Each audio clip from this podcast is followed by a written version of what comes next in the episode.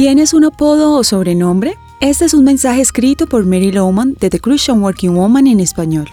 A menudo nos quedamos con los apodos de la infancia. Algunos de estos no necesariamente eran halagadores. Sin embargo, hay un hombre que recibió un apodo debido a una cualidad maravillosa.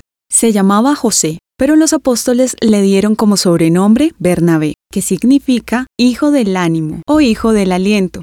Puedes encontrar su historia en la Biblia en el libro de Hechos, capítulo 4. Imagina que te llamaran por un sobrenombre que significa que eres una persona que da ánimo y aliento a otros. No puedo pensar en un mayor cumplido. En los episodios de esta semana, quiero mostrarte cómo convertirte en un Bernabé en tu trabajo, en alguien conocido por dar ánimo a otros. Un buen amigo, Tracy Mason, ha recopilado estas ideas y me ha permitido compartirlas con ustedes. Empecemos. Nuestros trabajos son lugares llenos de desánimo, especialmente después de la pandemia. Pero esta es la oportunidad perfecta para convertirnos en personas que brindan ánimo a otros. Esto requiere un esfuerzo de tu parte, pero las bendiciones que recibirás a cambio serán eternas. Estas son algunas maneras prácticas para convertirte en un Bernabé en el lugar donde trabajas.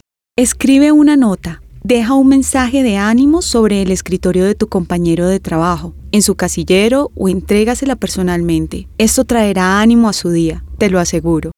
También puedes enviar tarjetas digitales. Es fácil enviar un correo electrónico. Por este medio puedes hacerle saber a tu colega lo bien que está haciendo su trabajo. Incluso enviar la misma tarjeta o mensaje de ánimo a múltiples correos. En nuestra bandeja de entrada digital usualmente solo recibimos solicitudes e instrucciones. Sería una grata sorpresa recibir una palabra de aliento en este medio institucional.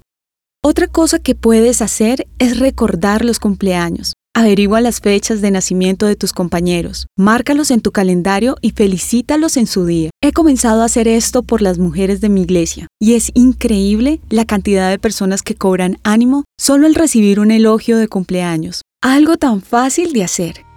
Encontrarás copias de este devocional en la página web de christianworkingwoman.org y en español por su presencia radio.com.